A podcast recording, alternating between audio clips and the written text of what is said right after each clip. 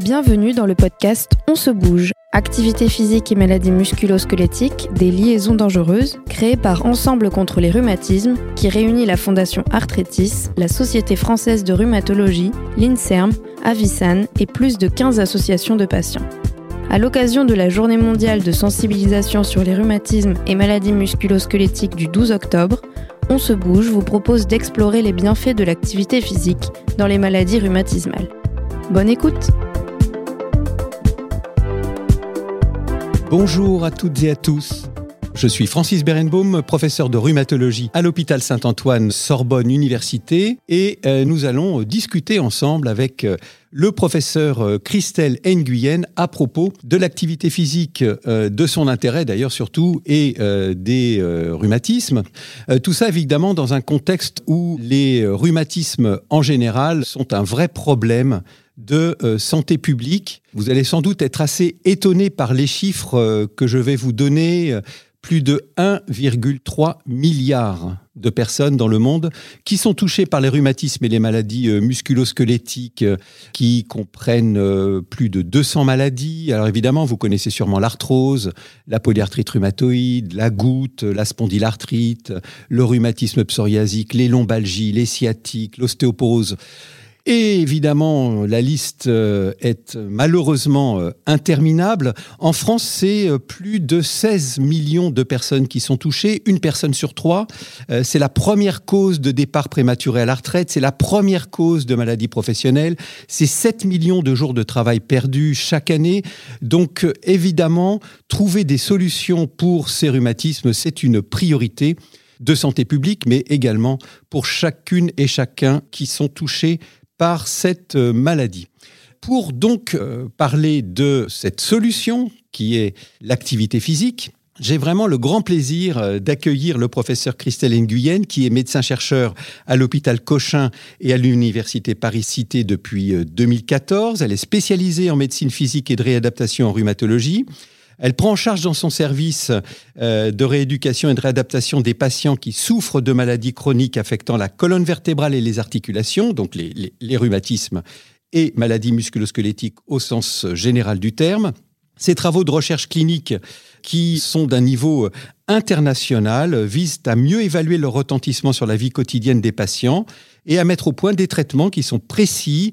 Donc dans ce, dans ce contexte de médecine de précision, c'est important de le signaler, et en particulier par l'exercice et l'activité physique. Vous voyez, euh, on ne va pas parler de médicaments, ou du moins le médicament activité physique.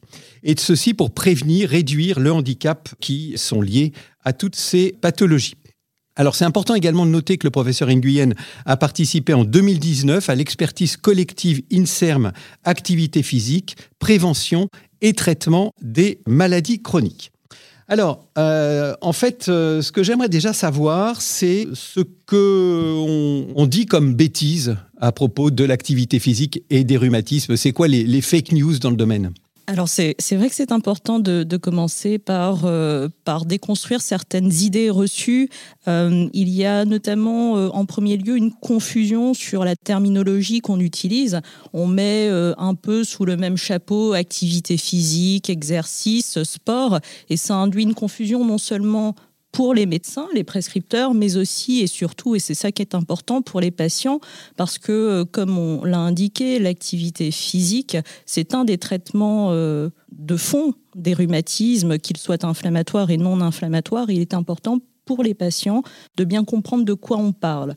Alors l'activité physique, de manière générale, ça répond à une définition assez large. C'est tout mouvement corporel qui euh, induit un mouvement au niveau des muscles squelettiques et qui entraîne une dépense énergétique. Mais ensuite, sous ce grand chapeau, il faut euh, être assez, euh, assez précis dans les termes qu'on utilise.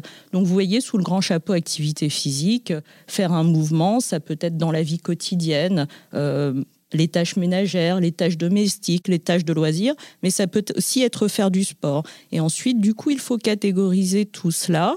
Sport, il y a des règles précises, un objectif de compétition. Donc on n'est pas forcément dans le sport quand on parle d'activité physique. Et je pense que c'est important pour les patients de bien entendre ça. Quand on prescrit de l'activité physique, ce n'est pas forcément du sport parce que ça peut induire euh, de leur part des représentations négatives et ils peuvent se mettre des barrières.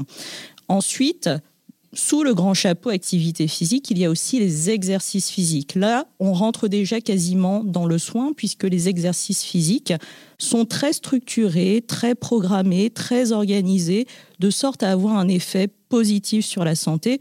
Et c'est euh, principalement ce que les rhumatologues, les médecins de médecine physique et de réadaptation, les orthopédistes vont prescrire dans une optique d'améliorer la santé en lien avec les maladies de l'appareil locomoteur.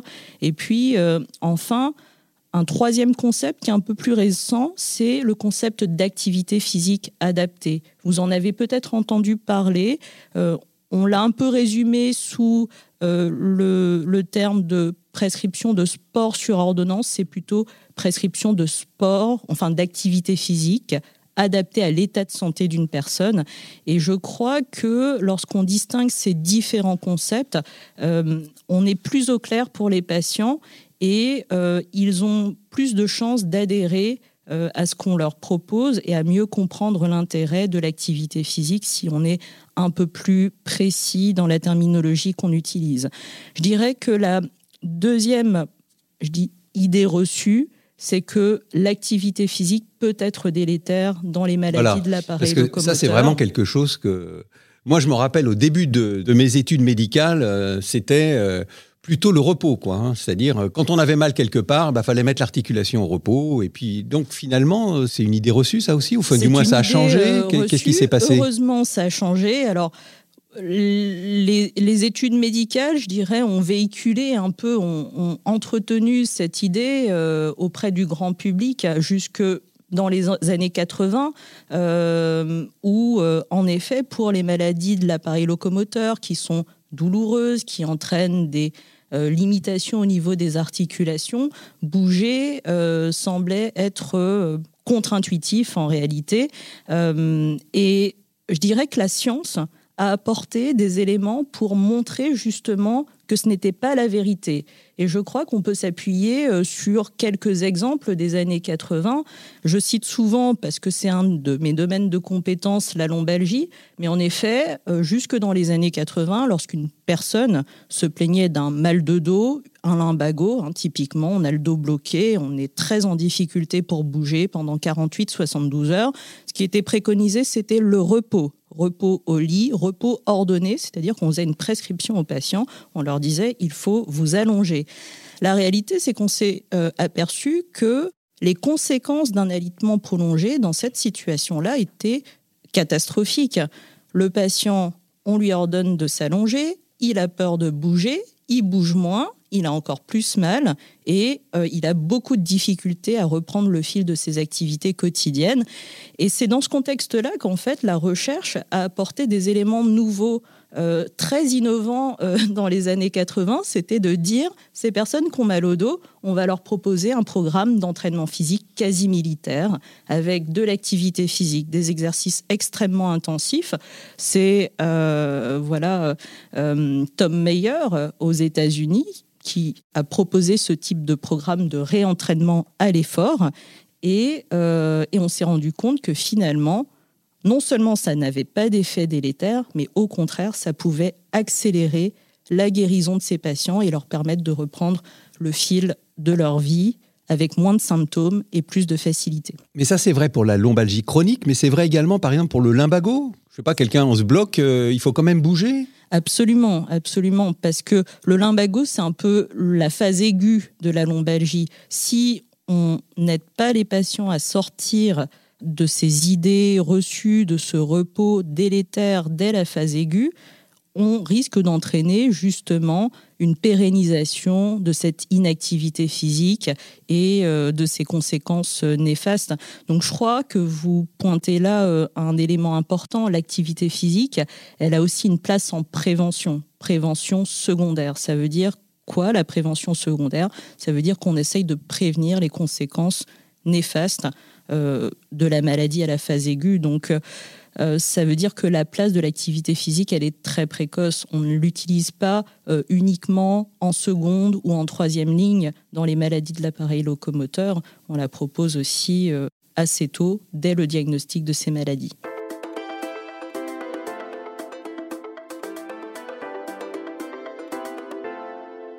Donc, en fin de compte, c'est bien de bouger, mais comment on sait d'abord que c'est bien de bouger? D'un point de vue physiologique, il se passe des choses quand on bouge qui fait qu'au bout du compte, ça va être bon pour notre corps. Qu'est-ce qui se passe? Alors là aussi, euh, beaucoup d'éléments de la recherche au cours des trois ou quatre décennies qui nous ont permis de comprendre euh, mieux l'impact de l'activité physique d'un point de vue physiologique. Et je pense que ces travaux ont contribué aussi euh, à faire changer les idées reçues. Je dirais qu'on peut, de manière schématique, synthétiser les effets de l'activité physique en, en deux grands effets. Des effets un peu méconnus qui sont les, effets biologiques. En effet, quand euh, une personne pratique une activité physique, qu'il ait une maladie ou pas de maladie, il y a des effets euh, sur le muscle, mais aussi sur de nombreux organes, le cœur, euh, le système nerveux, les articulations qui sont d'ordre biologique avec la sécrétion de certaines molécules. Alors, des travaux récents euh, les ont appelées exerkines, tout simplement parce que ce sont des molécules favorisées par la pratique d'exercice qui ont ces effets euh, potentiellement anti-inflammatoires, antioxydants. Et donc, ça s'agit comme des hormones qui peuvent euh, agir sur différents organes et favoriser plutôt des effets anti-inflammatoires. Donc ça, c'est l'effet biologique les effets biologiques qui sont assez pléiotropes, euh, qui peuvent agir sur différents organes, dont notre organe d'intérêt, l'appareil locomoteur, évidemment. Et puis, un deuxième effet qu'on voit peut-être plus facilement, c'est l'effet mécanique. En effet, quand on fait une activité physique ou des exercices physiques, on va améliorer la force musculaire, on va améliorer la mobilité des articulations, de la colonne vertébrale, et on va améliorer ce qu'on appelle la proprioception, c'est-à-dire la capacité euh, des articulations de la colonne vertébrale à bien se positionner dans l'espace. Et ces trois aspects permettent vraiment, dans le quotidien des patients, d'avoir euh, plus de facilité dans la locomotion et les activités quotidiennes, euh, qui toutes, évidemment, nécessitent d'être à l'aise dans la locomotion. Donc ça fait, ça fait du bien pour euh, nos muscles, ça fait du bien pour le renforcement de nos articulations, euh, ça fait du bien pour plein d'organes. Euh, et, sur la douleur en particulier, il y, a, il y, a, également une démonstration par la recherche que l'activité physique soulage des douleurs. Alors oui, cet aspect en fait d'efficacité ou de réduction des douleurs, il repose à la fois sur les mécanismes biologiques, mais aussi par, euh, sur les mécanismes biomécaniques dont je vous ai parlé. Les effets biologiques, c'est parmi euh, les molécules qui peuvent être stimulées par la réalisation d'une activité physique, certaines ont en effet, par leurs effets euh, anti-inflammatoires, mais aussi leur effet analgésique, un effet direct sur la douleur. On parle beaucoup des endorphines, ça fait partie euh, des, des, molécules de l'activité physique, je dirais. Et puis le deuxième aspect, sur les aspects biomécaniques, quand on a une articulation qui est plus stable, dont on arrive à mieux contrôler les déformations, eh bien cette articulation en général est moins inflammatoire, moins douloureuse. Et c'est le deuxième mécanisme par lequel les activités physiques et les exercices peuvent permettre de mieux contrôler les douleurs. Donc c'est euh, un double effet, je dirais, de l'activité physique sur la douleur. D'accord. Donc euh, clairement, la recherche a permis de, mieux comprendre euh, et surtout de permettre aux médecins de délivrer ce message comme quoi l'activité physique, c'était quelque chose de, particulièrement positif. Concrètement, est-ce que par les, études de recherche clinique, on s'est aperçu qu'il y avait vraiment une amélioration dans la vie quotidienne des personnes euh, euh, touchées par ces maladies? En effet, euh, les études, et notamment en recherche clinique, puisque c'est celle qui s'intéresse à la vie quotidienne et aux, paramètres cliniques chez les patients, ont montré de manière, je dirais, définitive. Hein. c'est rare, justement, en science qu'on puisse avoir des preuves définitives, mais là, en l'occurrence, mon travail dans le cadre de l'expertise de l'INSERM m'a permis de faire un peu un bilan des preuves scientifiques en faveur de l'activité physique. Et si on s'intéresse et c'était euh, l'objet de mon travail aux maladies de l'appareil locomoteur, de manière définitive, c'est-à-dire avec des niveaux de preuves scientifiques très élevés. Euh, les études ont montré un effet sur la douleur et l'amélioration des activités quotidiennes par l'activité physique et les exercices dans au moins quatre maladies de l'appareil locomoteur. C'est la polyarthrite rhumatoïde, la spondylarthrite ankylosante, la lombalgie et l'arthrose des membres inférieurs, c'est-à-dire coxarthrose et gonarthrose. Autrement dit, dans ces euh, quatre maladies, le niveau de preuve aujourd'hui est suffisant pour ne pas être contesté, ce qui euh, permet normalement dans, la pratique d'implémenter euh, ce type d'approche en toute sécurité avec une idée d'efficacité sur les paramètres importants pour le patient. On l'a dit, la douleur, le handicap quotidien. Euh, et donc, c'est des travaux qui sont euh, synthétisés dans ce qu'on appelle des méta-analyses ou des revues systématiques de la littérature, ce qui nous apporte vraiment des, éléments de preuve très importants. Euh, ce qui est important aussi avec ces études, c'est qu'elles ont comparé l'activité physique à rien ou à d'autres modalités thérapeutiques. Et de manière, je dirais, très forte, on sait que faire de l'activité physique ou des exercices par rapport à rien, même à un niveau assez faible, permet d'avoir les bénéfices dont je parle sur la douleur et euh, la fonction.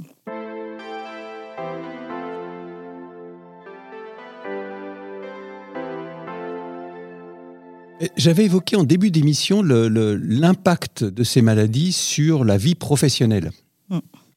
Euh, toutes ces millions de journées perdues euh, à cause de, ces problèmes articulaires.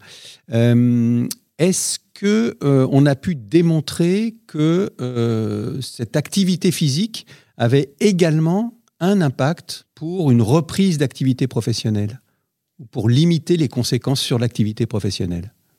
Alors là, la, réponse est moins définitive que celle pour la douleur et la fonction, dans la mesure où l'activité professionnelle, c'est c'est plutôt plurifactoriel. Alors il y a l'aspect physique qui rentre en compte dans les difficultés qu'une personne peut avoir à continuer ou à maintenir son emploi, mais il y a aussi d'autres facteurs qui répondent moins à l'activité physique, par exemple contexte psychologique, euh, euh, les, les, relations au travail.